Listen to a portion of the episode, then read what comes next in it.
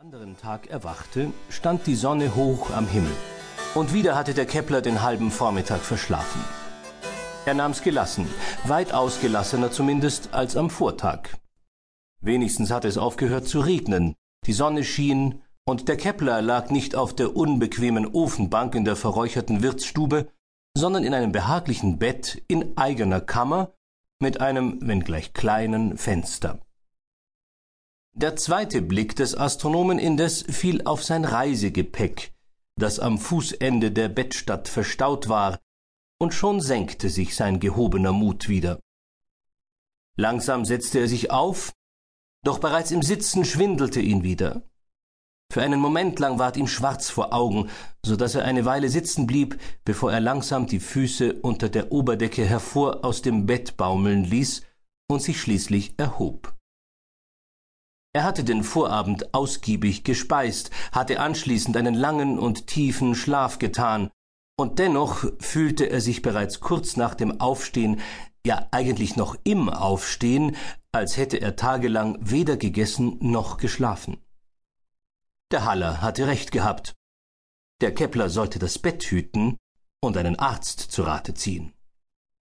Fast schon hätte er der Versuchung nachgegeben und sich wieder niedergelegt, doch bezwang er sich und wankte, eine Hand auf das Bettgestell gestützt, zu seinen Reisetaschen und Truhen.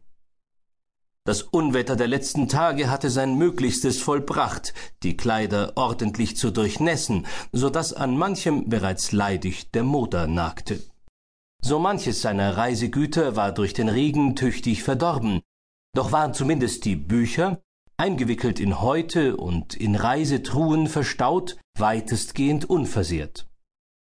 Mühsam wusch sich der Kepler, klopfte seine Kleider aus und machte sich gebrechlichen Schrittes auf den Weg, die Stiege hinunter und in die Wirtsstube, wo gerade Wirt und Wirtin in einem Disput befindlich schienen, den sie jedoch sogleich beim Eintreten ihres Gasts unterbrachen.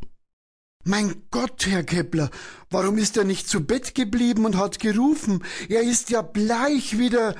Der Billy sprach den Satz nicht zu Ende, während sich seine Gattin unauffällig beiseite drehte, sich zwiefach zu bekreuzigen.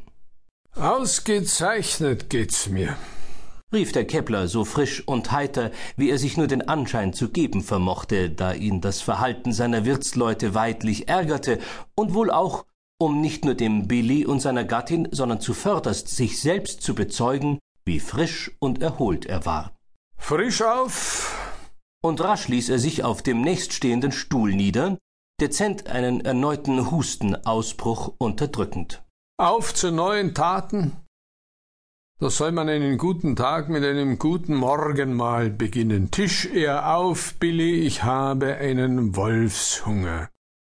Ungläubig, aber durchaus eilig zogen sich der Billy und seine Frau geschwind in die Küche zurück, ihrem Gast das Frühstück zu bereiten.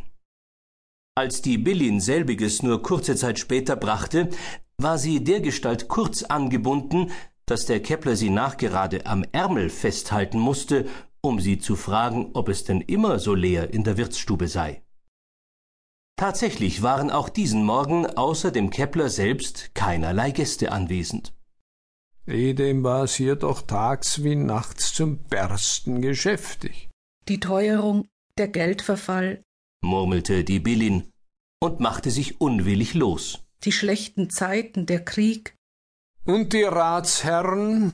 rief der Kepler der Wirtin nach, die bereits im Begriffe war, abermals zu enthuschen. Schon wieder auf der Sitzung? Ja, ja, so ist's genau, auf der Sitzung. Und damit war die Billin wieder aus der Stube. Zwar hätte der Kepler gern ein wenig näher nachgefragt, andererseits fühlte er sich zu kraftlos, um solch widerborstigem Gewährsvolk wie der Billin jedes Wort einzeln aus der Nase zu ziehen. Und obendrein konnte er auf diese Weise einen Teil seines Frühstücks ungesehen in der Rocktasche verschwinden lassen, denn der Wolfshunger, den er den Wirtsleuten vorgegaukelt hatte, mochte sich auch im Angesicht der Speisen auf dem Tisch ganz und gar nicht einstellen.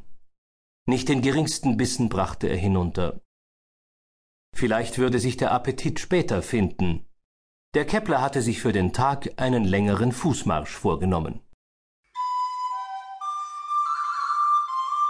Sein Weg führte ihn die Donauwacht entlang, am Rathaus vorbei, wo er kurz ausspuckte, und durch das Römertor zum Bischofshof, in dem zu Zeiten des Reichstags der Kaiser zu residieren pflegte. Des Öfteren musste der Kepler auf der Strecke Halt machen, um sich auszuruhen und Atem zu schöpfen, doch waren ihm die frische Luft und die Sonne förderlich, so dass er beinahe frohgemut am Bischofshof anlangte.